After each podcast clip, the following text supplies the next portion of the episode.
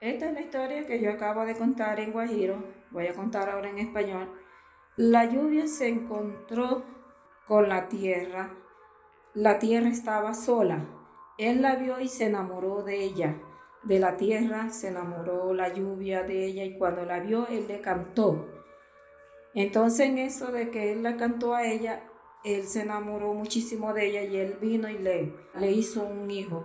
El hijo de ella fue, el primer hijo de ella fue un caballo, un caballo blanco, que ese vendría siendo la descendencia de los Alijuna, que es los blancos. Pero como era un caballo, él agarró y se fue y dejó la tierra sola. La dejó sola, entonces ella se sintió triste porque estaba sola otra vez y ella otra vez le pidió a Dios que le diera la oportunidad de tener hijo otra vez.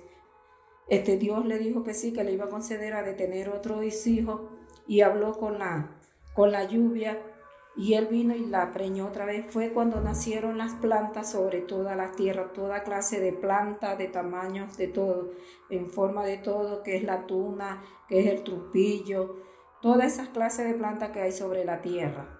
Pero ella siguió todavía este, triste porque es que las plantas no hablaban, las plantas estaban ahí quietas, quietas, no se movían para ningún lado y ella quería tener hijos que se movieran.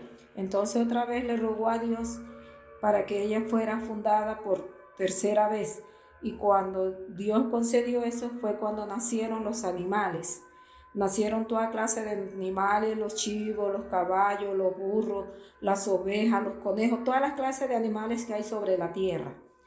Entonces la tierra se sintió otra vez muy triste porque es que con ellas no conversaban, ellos estaban calladitos, ellos estaban ahí, pero estaban calladitos, no decían nada. Entonces ella volvió y le rogó otra vez a nuestro Padre Dios y le dijo, Dios, yo quiero tener familia, que camine, que me llenen la tierra, que me llenen mi vida, pues como tierra que soy. Entonces fue cuando Dios bajó del cielo y agarró barro hizo los guayú. Y agarró barro hizo forma, nosotros nos formó los guayú y se, para que nos moviéramos sobre toda la tierra de la Guajira, sobre toda la tierra.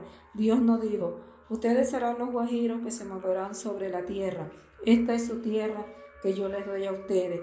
Parece que nosotros los guajiros, donde quiera que nosotros nos vayamos, siempre regresamos al territorio donde somos de allá de la Guajira, porque Dios nos entregó esa tierra a nosotros y nos hizo ahí del barro.